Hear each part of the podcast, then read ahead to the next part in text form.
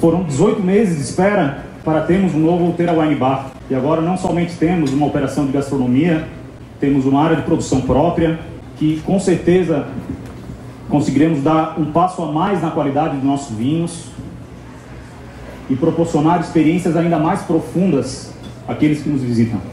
A nova estrutura proporcionará mais liberdade enológica, mais controle e a possibilidade de desenvolver novos produtos, além de impulsionar o enoturismo na Serra Catarinense. Além disso, hoje damos mais um passo na consolidação desse ecossistema que aqui pretendemos desenvolver com o lançamento do residencial Fazenda Bom Retiro.